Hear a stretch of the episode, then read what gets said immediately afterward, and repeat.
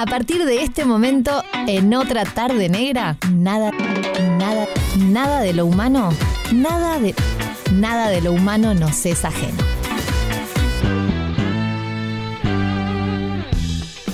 Bernardo Borkenstein, nada de lo humano nos es ajeno. ¿Cómo va a ver? Bien, negra, ¿y tú? Bárbaro, por suerte. qué linda música se escucha acá realmente. ¿eh? Gracias, Ber. Me parece que me saco los auriculares y me tiro ahí a mirar Instagram. Gra- grande, grande. Bueno, eh, felicitaciones a nuestro querido José Alberto Díaz, que piensa cada una de estas de estas canciones y mm, está bueno conocer eh, Sí, claro. lo que hay en la, en la vuelta, ¿no? Porque mm, a- algunas, bueno, pueden ser bandas que ya conoces y que están con nuevas canciones, pero a veces, eh, por suerte, ¿no? Hay un montón de nuevos surgimientos Sí, de sí, bandas y que... un viejo choto como uno corre el riesgo de pensar que todo es Bad Bunny, ¿no? Claro, de hecho, puedes creer que justo hoy eh, mi sobrina me dice, pa, estoy copada con Bad Bunny. En serio, porque Bad Bunny también se retira de la música. ¡Qué tragedia! ¿Te das cuenta? Bad Bunny. ¿Cuándo empezó? No sé, este, pero se retira, y, igual que el otro, este, Sí, este Daddy Yankee. Y bueno, ahí te das cuenta que en realidad, seguramente, no sé si su pasión realmente la música, ¿no? Y no, evidentemente, pero bueno, es tema para otro día. Pero Otro día, sí. Evidentemente su pasión era hacer plata y no trabajar. Porque, Ponele, ponele. porque hacer que- música es un trabajo y es otra cosa. Ponele, este, vuelvo a decir, siempre respetando lo que le gusta a cada uno, pero bueno, este, Sí, respetar al ser humano, ¿no? Respetar lo que hace y bueno, veremos. claro, El, este, el machismo de las canciones de Daddy Yankee se me hace muy poco respetable. ponele. No, no, digo el respeto a los que les gusta. O sea, Sí. está. Igual yo creo que mucha gente que escucha ese tipo de música realmente no le da mucha bola a lo que dice. Y ese es el peligro. ¿Entendés? Es Y como, ese es el verdadero peligro. Porque el mensaje llega igual.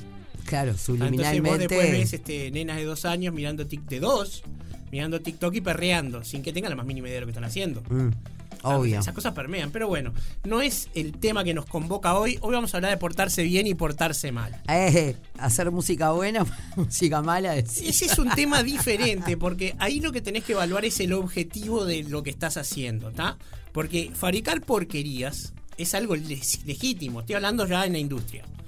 Sea, si yo fabrico una porquería de plástico que se va a romper y la vendo a precio de porquería de plástico que se va a vender, estoy planificando una cosa y el tema es que no se la ofrezca a nadie diciéndole que le estoy vendiendo una cosa plus ultra de calidad. Es simplemente que uno tiene targets y objetivos y bueno, en función de eso decide. Pero el tema de portarse mal va por otro lado. El tema de portarse bien o portarse mal va eh, por la posibilidad de transgredir una norma. ¿Tá? Entonces vamos a hablar de la transgresión fundamentalmente. Vos viste que eh, está de moda decirle a cualquiera que es este poco apegado a los estándares que es un transgresor. ¿no? Y también se, se sacan chapa, ¿no? Como que se ponen la escarapela de transgresor, como diciendo, ojo que acá viene, no sé, por, por menos del Che Guevara o de, o de Napoleón no me comparen, ¿no? Este, y bueno, y en realidad, ¿qué quiere decir transgredir? Transgredir quiere decir que a mí me pusieron un límite y yo pasé para el otro lado. No lo respeté. Ahora, no cualquier transgresión es subversiva. Esto quiere decir, no cualquier transgresión va a cambiar el orden de las cosas. Obvio. ¿tá? Porque si a mí me dicen, este, cruzar con la verde y estoy caminando, no viene nadie, y cruzo con la roja, yo transgredí. Claro. no subvertí nada, el sistema va a ser igual. No se van a caer los semáforos porque yo crucé con la roja. Entonces, hay transgresiones que son irrelevantes, hay transgresiones que son irrelevantes pero peligrosas, porque cruzar con rojo es peligroso igual. Sin duda. Y hay transgresiones que sí, uno pone algo arriba de la mesa, se arriesga algo y a- se supone que lo hace a la espera de Un ganar cambio. algo suficientemente valioso. Sí. Entonces, si no hubiera habido transgresiones, no tendríamos a Picasso. Si no hubiera habido transgresiones, no tendríamos a Mozart. Si no hubiera habido transgresiones, no tendríamos a los Beatles. Siempre viene alguien que ante lo que está dicho, esto es lo que está bien, rompe y crea algo nuevo. Eso es las dos cosas, transgredir y crear una nueva, una nueva forma. Ahora, Y el reggaetón, por ejemplo, ya que hablábamos. eso es una degeneración, eso es un retroceso. Pero ¿tá? eso, es lo ca- pero eso es algo que vos crees. A ver, yo no soy un musicólogo para explicártelo con la profundidad con la que puedo meterme en mis temas. Pero hay un tema que vos podés evaluar, la complejidad del reggaetón comparado con lo que había antes y darte cuenta que utilizan acordes más sencillos, este, utilizan este, una música mucho menos compleja, armonías más rústicas y no hablemos de la calidad de las letras. Entonces la, la disminución en la complejidad permite decir sí, es peor. Ok.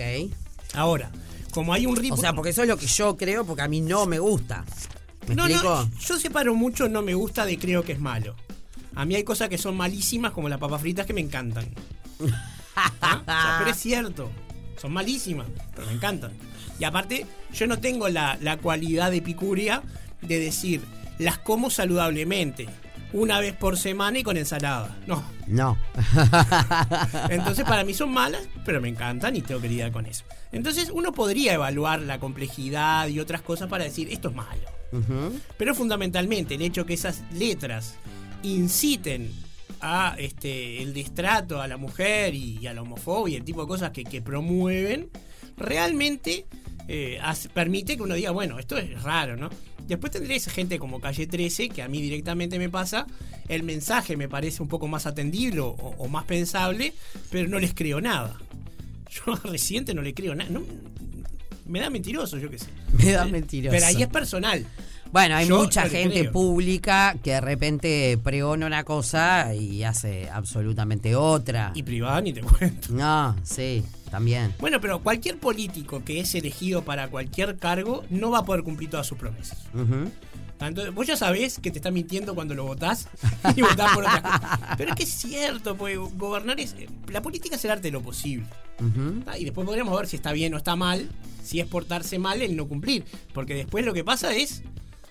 Vos compraste una carpeta cerrada y no te dejan verla antes de abrir, antes de recibirla. Entonces, y bueno, ¿con qué me voy a encontrar? Y no sé, estaba cerrada. El castillo de la suerte. Algo así, algo así. Pero con, con 2.000 puertas. Entonces, eh, el tema de portarse bien o portarse mal, como te decía, tiene que ver con una regla. Y eh, esa regla que se va a cruzar, que se va a ignorar y, y a evitar, generalmente tiene aparejado un castigo.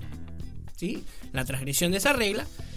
Por ejemplo, si yo en vez de cruzar con la roja paso con el auto con la roja, el castigo es una multa en el caso de que no choque. Exacto.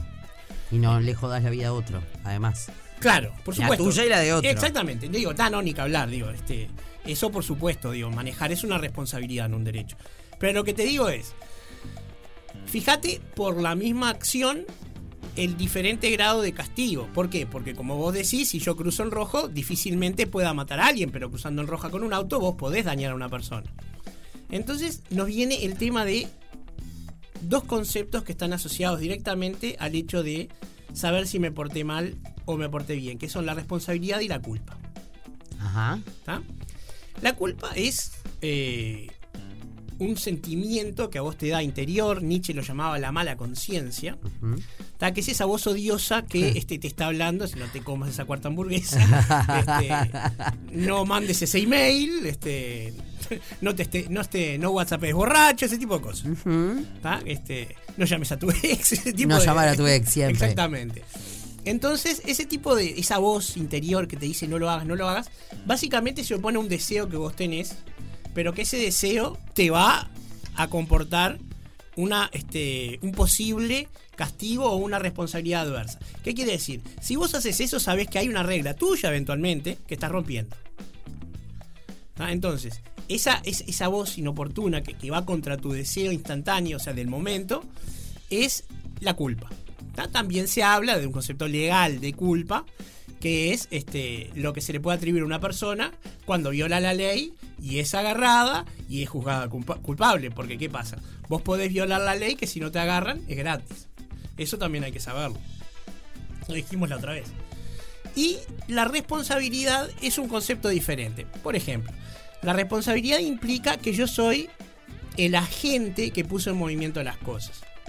Entonces, si yo instigo a alguien a que mate a una persona, yo soy responsable de esa muerte, pero no soy el culpable de esa muerte. Soy culpable de otra cosa. A ver, hay un asesinato y un homicidio. Soy el culpable del asesinato, pero no del homicidio. Ok, sí. Pero soy responsable de ese homicidio. junto con el asesino. Somos corresponsables de una y responsables solo de la otra. Entonces hay una diferencia entre responsabilidad y culpa. Y te voy a un ejemplo un poco burdo, pero mucho más fácil de entender. Está un nene caminando por la casa sin ningún este sin ningún problema, está caminando normal, se tropieza por accidente simplemente y rompe un jarrón Ming valiosísimo que tenía la familia, que el bisabuelo inglés robó en China en una campaña de guerra. este y se lo trajo escondido en el equipaje, que era una cosa que imposible saber el valor que tenía y lo rompe por accidente. Sí. Otro ejemplo, está el nene comiendo, la madre le dice que de postre hay fruta, le da un berrinche, tira el plato y lo rompe. Sí. En ambos casos un niño rompió un objeto. Pero ¿cuál es responsable y cuál es culpable? ¿Cuál es responsable? Ta, no sé, a ver. Bueno, ahí va. Uno pensaría que por un lado el que rompió el jarrón valioso no tenía la intención de hacer algo Claro, el dañino, niño con el berrinche, sí. pero lo rompió y es valioso. Y el del berrinche, y bueno, vos decís, si es un nene de 10 años, seguro. Claro. Pero si es un nene de 2, Y no. todavía no desarrolló el criterio de portarme bien o portarme mal. Porque no tiene la capacidad justamente ni de sentir culpa ni de discernir. Este, digamos, desde un punto de vista moral. Y ahí es donde ya se separan las escuelas. ¿tá? Porque en algunas eh, éticas, no importa si vos tenías intención de mandarte la macana o no, sos culpable siempre. O sea, por ejemplo, en un ejército, en un este. en un. yo qué sé. En una institución este altamente organizada, un, un quirófano.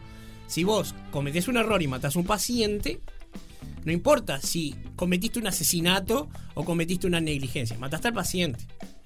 Ah, Después veremos si eso es un acto perseguible judicialmente o no. Claro. Pero es tu culpa y punto. ¿Desde cuándo empieza el ser humano a entender lo que está bien y lo que está mal? O sea, estábamos hablando de los niños, por ejemplo. ¿En psicología evolutiva? Claro. Mira, no sé exactamente, pero este no antes de los 3, 5 años, seguro. Este, pero está, ahí ya es material para un psicólogo. Eh, tendría que hablar con mi hijo que está en eso justamente, trabaja con niños pequeños. Pero está claro que hay algún momento que, que desarrolla esa conciencia de este el miedo al castigo. ¿Tá?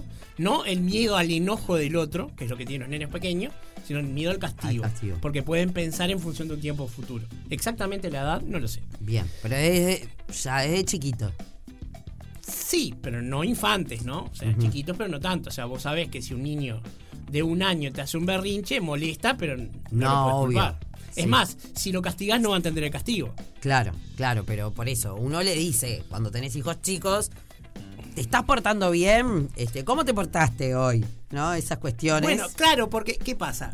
Lo, que quiere saber el padre o madre, que es este quien detenta la autoridad y tiene que mantener el orden en el reino, es saber si sus normas son obedecidas. Y justamente los niños pequeños se delatan fácil porque no pueden esconder las picardías que hicieron. Tienen signos que, lo, que los delatan fácilmente. Claro. Entonces uno le pregunta, imagínate si le vas a preguntar ¿te portaste bien? a un adolescente de 16 años que viene del baile. Eh, no. De, de- Le sí. podés preguntar, pero ya sabés. En el caso de que te conteste, porque lo más probable es que te manda a freír papas con toda justicia y derecho, este, sabés que le puedes creer la mitad porque, porque sí, porque sí. que aparte no es asunto tuyo. Mm, a los 16. Y si tú le permitiste que fuera y tenés que confiar, digo, yo no te digo que sean independientes, ese es otro tema, ¿no? O sea, cuando empieza realmente la autonomía, cuando puedo decir, las reglas las fijo yo y no mis padres. ¿tá? Porque autonomía... Cuando sos independiente económicamente. Exacto, bueno, pero eso es la base de cualquier autonomía. O sea, Eh, está mal que yo crea que mientras vivan en mi casa y yo, ¿no? Lleve las reglas de la economía, le diga, bueno, esto lo podés hacer o no. A ver, entiendo que, hay que tiene que haber como cierta flexibilidad de cosas. No, Bueno, pero no sé. es que yo soy está. medio cuadradita para Vos hacés las reglas, ¿tá? En función del tipo de reglas y de la coherencia con que tú las lleves a cabo dentro de tu familia, va a ser el asilo que tus hijas van a elegir después. Claro. ¿tá? Entonces, es muy sencillo. También hay este, consecuencias de nuestras acciones como padres. Pero volviendo al tema, este, que eh, tenemos la tendencia de empezar a abarcar temas y no, nos perdemos. El tema de, de- de la responsabilidad y la culpa. Hay situaciones. ¿Podemos en las hablar cuales- de la responsabilidad de la culpa en el próximo bloque? Sí, claro. Excelente. Pausa y enseguida volvemos con Nada de lo humano nos es ajeno. Es, es otra tarde. Otra, otra tarde negra. Pensás que no Decís a mí nunca me va a tocar. Entonces salís a andar. Como si nada por la capital. De a poco sentís terror. La paranoia se adueñó de vos. Y somatizás horror. Porque tocó de cerca lo peor.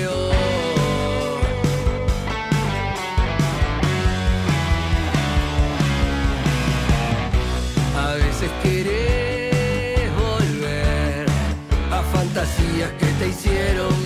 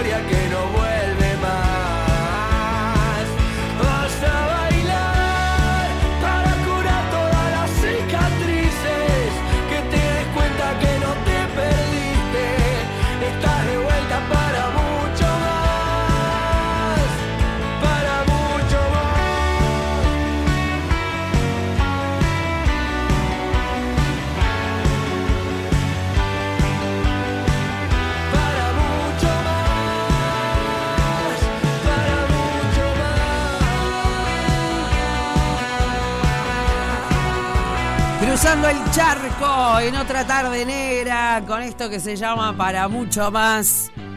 Tremendo, tremendo temón. Y cruzando el charco va a estar con nosotros dentro de un rato. Acá en el programa hablando de su presentación el próximo 11 de junio en Montevideo Music Box. Showzazo eh, de esta banda de La Plata. Bueno, deben estar portándose bien porque les está yendo bien Bernardo Borges. Algo deben estar haciendo bien. Algo deben estar haciendo bien. La música duda. por lo pronto. Seguro. Este, bueno, ¿en qué estábamos? Portarse bien y portarse mal, ¿no? La- Responsabilidad. y la culpa, estábamos hablando antes de la pausa. Claro, porque el tema es este. El, el problema con la filosofía es que siempre se te bifurcan los temas y se te van abriendo, ¿no? Obvio. Vamos a dejar de lado todo lo que es ilegal, que ya sabemos que está mal. Por más que dice, hay leyes que son injustas, bueno, cambiar la ley, esta la que está vigente, y no cumplirla está mal. Entonces, eso pasó, por ejemplo, cuando había disposiciones respecto a que no se podía entrar a un lugar sin vacuna. Bueno, yo decidí no vacunarme, no soy culpable de nada, pero soy responsable de que mi decisión me, pero me, me impide entrar a cierto lugar. Claro. Hay una buena diferencia entre culpa y responsabilidad. Entonces, em, el tema es, como te decía, tiene que haber una norma. ¿tá? Vos hablabas hoy de las normas de funcionamiento interno de un hogar que marcan los padres, porque son los responsables legales y además los que tienen el poder económico. ¿tá? Entonces, el crecimiento normal de los niños es un progresivo dejar de aceptar las normas tácitamente, cuestionar las normas y, si todo va bien, no soportarlas más e irse a hacer las suyas propias. Ese es el crecimiento habitual. Sí. Hoy en día eso pasa a los 45, 50 años más o menos. Este, la independencia de los hijos, quiero decir. Pero bueno, ta, son cosas de las épocas. El tema es ta, que eh, para saber si uno va a decir, por ejemplo, alguien se portó mal o se portó bien, eso termina siendo generalmente una atribución subjetiva. Y en el 80% de las veces tiene una connotación sexual. Cuando se habla, y este es el machismo clásico de la sociedad, que una mujer se portó mal, pero 90% de las veces tiene una connotación sexual. Es verdad. Y eso es espantoso. Porque cuando se habla de un hombre, el 90% de las veces tiene una connotación económica. Él se portó mal. Sí, sí, es un jodedor, anda a sacó la plata, esa familia no se, no progresó sola, etc. Ajá. Ah, entonces, generalmente es así. Y tal, y bueno, son cosas que hay que cambiar. Pero el tema es, ¿por qué lo sexual tiene ese apelativo? ¿Por qué hay toda esa asociación de lo sexual con el portarse mal? Y, el- y la respuesta es la culpa. Claro. Ah, Nos han metido una culpa que la sentimos solamente por querer hacer las cosas, ya no hablemos por hacerlas. Claro. ¿tá? Entonces, esa mala conciencia de la que hablaba Nietzsche no pasa necesariamente porque yo vaya a romper alguna norma, ¿tá? porque incluso este, esa, esa, este, el, el peso de la culpa en, en algunas personas, sobre todo personas que han tenido una educación religiosa muy estricta, se proyecta incluso después del matrimonio. O sea, el peso de la culpa y de, los este, de las represiones. O sea, no, no, no es algo que la culpa me impida solamente portarme mal. La culpa en algunos casos, y eso es típico de la civilización occidental, es un decisor en materia de conductas que no necesariamente tiene que ver con portarse bien o portarse mal. ¿Sí? Porque, claro, Claro. obviamente, el miedo es a no portarme mal. No me voy a ir a- sobre todo me voy a ir al infierno. Claro, estoy pensando, o sea, la connotación sexual en general, por lo menos en nuestra cultura, que somos monogámicos, es decir, bueno, el que se portó mal es porque le fue infiel a su pareja. O porque tuvo sexo antes del matrimonio. Bueno, también. Eso O es- porque es homosexual. Bueno, eso ya sería un montón si seguimos con esa, con esa A concepción. ver, todavía no la radicamos. Mirá Domenech. Claro, no, no, no, por supuesto. O decimos, no sé, qué sé yo, una pareja decide hacer un trío, Sí. por decir algo. ¿Está mal? Bueno, Si están lo- la- las dos partes de la pareja... si están los tres de acuerdo, pero- no, para mí claro, no. o sea, para mí tampoco. lo que, lo Uno que puede X número compartir de o adultos no. consientan está todo bien. Claro, claro. Pero si uno lo ve de afuera con el ojo juzgador, decís, ay, mirá qué fiesteros Claro, que esto. ese es el problema. Lo que tenés que analizar es cuál es la norma que transgreden. O sea, ¿qué es lo que hicieron para decir eso está mal? Porque de última, ahí es donde nosotros tenemos que- que preocuparnos por nosotros mismos. Yo juzgué a una persona, esa persona hizo algo que está mal. Ajá. Pero yo tengo que juzgarme a mí por qué llegué a esa conclusión. Primero, si me importa. Y segundo, si llegué a esa conclusión, por ejemplo, por un prejuicio, porque muchas veces incluso eh, está tan metida esa mala conciencia, esa culpa dentro de uno, que es más papista que el Papa Sí. y termina eh, considerando este, pecaminosas cosas que no lo son. Claro, claro, obvio. Eh, la China Suárez hace todo mal, ¿no? Bueno, si la China Suárez se toma mal empezando por no bañarse, digo, o sea, es un pésimo ejemplo. ¿Cómo por no bañarse?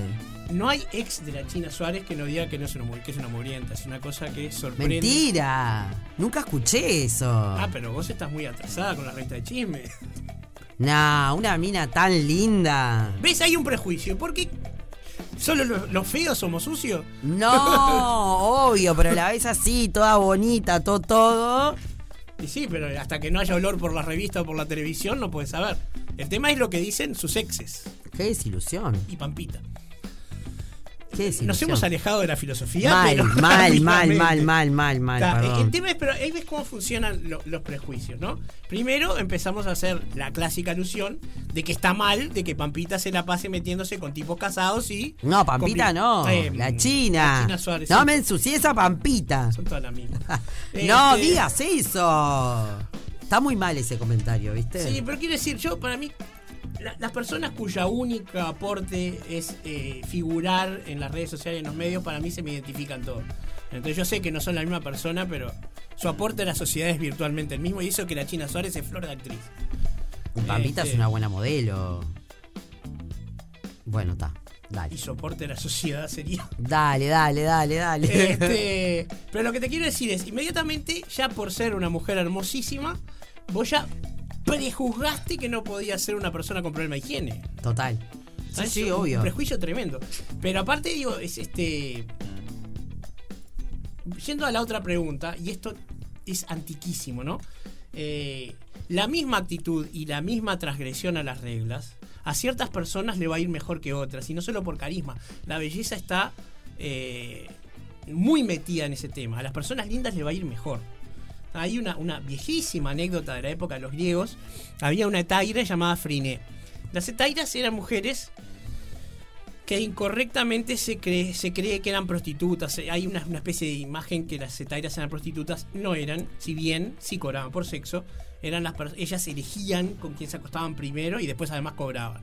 Pero ellas solamente tenían sexo con quien ellas querían. Este, las verdaderas prostitutas se llamaban pornai y por eso la pornografía. Ajá. Y estaban las auletris también. Pero eh, Friné fue acusada injustamente de algo. No, andás a ver si injustamente fue acusada de algo. Y en su juicio comparece este, ante el Ágora para, para defender su caso, acompañada de, de- de quien iba a ejercer su defensa. Ella lo que hizo fue desnudarse. Y el tribunal dijo que si era tan hermosa tenía que ser inocente y la exoneraron de culpa. Los griegos tenían una enorme admiración por la belleza, tanto, tanto masculina como femenina. Este, pero hay un prejuicio de Pero que no es verdad que si sos lindo te- te- las cosas te resultan muchas veces más fáciles. sí algunas. Este, yo no creo que, que, que todo lo resulte más fácil, pero sí abre puertas la belleza, no, no cabe duda. Pero, pero de ahí a que sea ¿Cuánta más gente, bueno, así como decías, vos hablabas de la China y Pampita, por ejemplo, que decías, ah, son todo lo mismo, ¿cuál es su aporte de la sociedad? Y bueno, por algo, muchas veces hay gente que la mirás y decís, pues es espantoso lo que hace o espantosa, y sin embargo, está ahí. Sí, de acuerdo, pero lo que quiero decir es, a ver, a ver. La China Suárez además es muy buena actriz, tie- tiene películas en las que está excelente actor, o sea, independientemente de eso.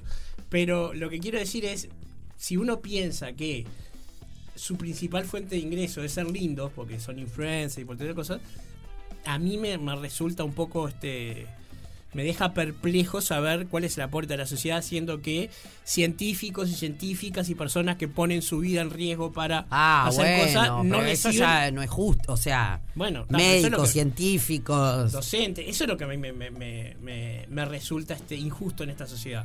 ¿solo eso te Bueno, resulta injusto? Muchísimas cosas. Pero lo que te quiero decir es, Está muy bien si solo eso. Fíjate, quiero decir, respecto a la responsabilidad y la culpa, fíjate que rápidamente te pasó como nos pasa a todos, que fuiste mucho más suave con el tema de la China Suárez. Yo te hubiera dicho, qué sé yo, no sé, alguien feo, qué sé yo. No No sé. sé, alguien X, no sé, este, ahí va este. Dani Trejo, ¿no? El actor de cine. Deja que Dani Trejo es este. No sé es sucio. Vos- es un este un actor de, de películas de acción que siempre hace de malo. Es Ah, creo que ya sé cuál es. Está, vos Este, seguí hablando que yo ahora Entonces no el, no el tema es que no hubiera saltado ese prejuicio rápido de defenderlo por linda. Pero independientemente de eso, eso es cuando vos te Claro. parás frente al otro lado para tratar de ver si alguien se portó bien o se portó mal. Lo primero que uno tiene que hacer es ver si es asunto de uno. Y después tiene que, en vez de reaccionar rápidamente por el prejuicio, porque eso sería una inquisición, tratar de ver, bueno, si yo creo que hay algo que está mal, tengo que saber por qué, qué norma fue transgredida, y si el transgredir esa norma implica que alguien este, resultó castigado o resultó perjudicado. Porque si yo le decís a un niño, pinta dentro de las líneas, y el niño se pasa este, de las líneas, transgredió las normas, pero no pasó nada, es irrelevante, digo. pintó por afuera, nada más. No siempre hay un juicio moral con respecto a una norma que no es, que no es moral.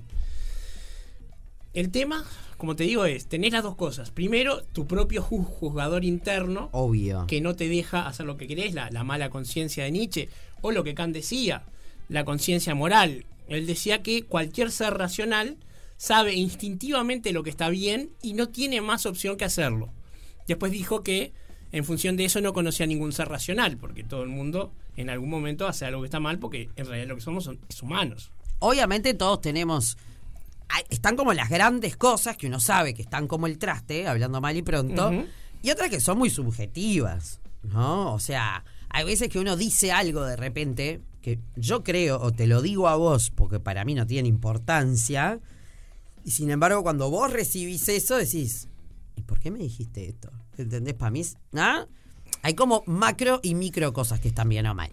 Absolutamente, pero aparte eso tiene que ver con una jerarquía de las normas que van desde la Constitución de la República hasta las costumbres que cada familia tiene dentro de la casa, como no poner el sombrero arriba de la cama, que tienen algunas este, personas, o, o no, que bueno, no, no dejar los bolsos al lado de la puerta, co- cosas de, de costumbres de la, de la casa que se convierten en reglas que no se deben transgredir, pero que bueno, el de afuera puede no conocerlas perfectamente. Hoy ya casi nadie usa sombreros, de hecho. Sí, obvio. Pero este. Ta, quiero, quiero decir algo y es que, tipo, en realidad me recabe la China Suárez. No sé, me acaba de llegar un mensaje por ahí me dice, che, ojo con la China que en cualquier momento le haces una nota porque ahora canta. No, así que, China, y será capa. Una nota con la ventana abierta. en casa seguro que no la hago. Este, y no, No, le- no, no, no, Y no. no le invito a comer a tapa tapita. Porque aparte, este. que no conozca a Miranda porque. No, que no conozca porque viste que ella no distingue. Este, ¿no? O sea, bueno. Ver, Bueno. nos tenemos que ir. Dale. Este, nos tenemos Porque que ir. la tanda es otra norma. La tanda es otra norma que sabemos eh, transgredir casi a diario. Así que, este, ya está Seba Sánchez por ahí también. Por, esto te va a interesar, ver noveno Festival de Cine Europeo. Más vale. Así que ahora Seba va a hablar de esto. Em, te mando eso. Un beso y nos vemos la semana que viene. Ahí va. Nos ponemos locos. Nos ponemos locos. Dale, gracias. No es una tarde más. No es. Es, es otra tarde. Otra, otra tarde negra.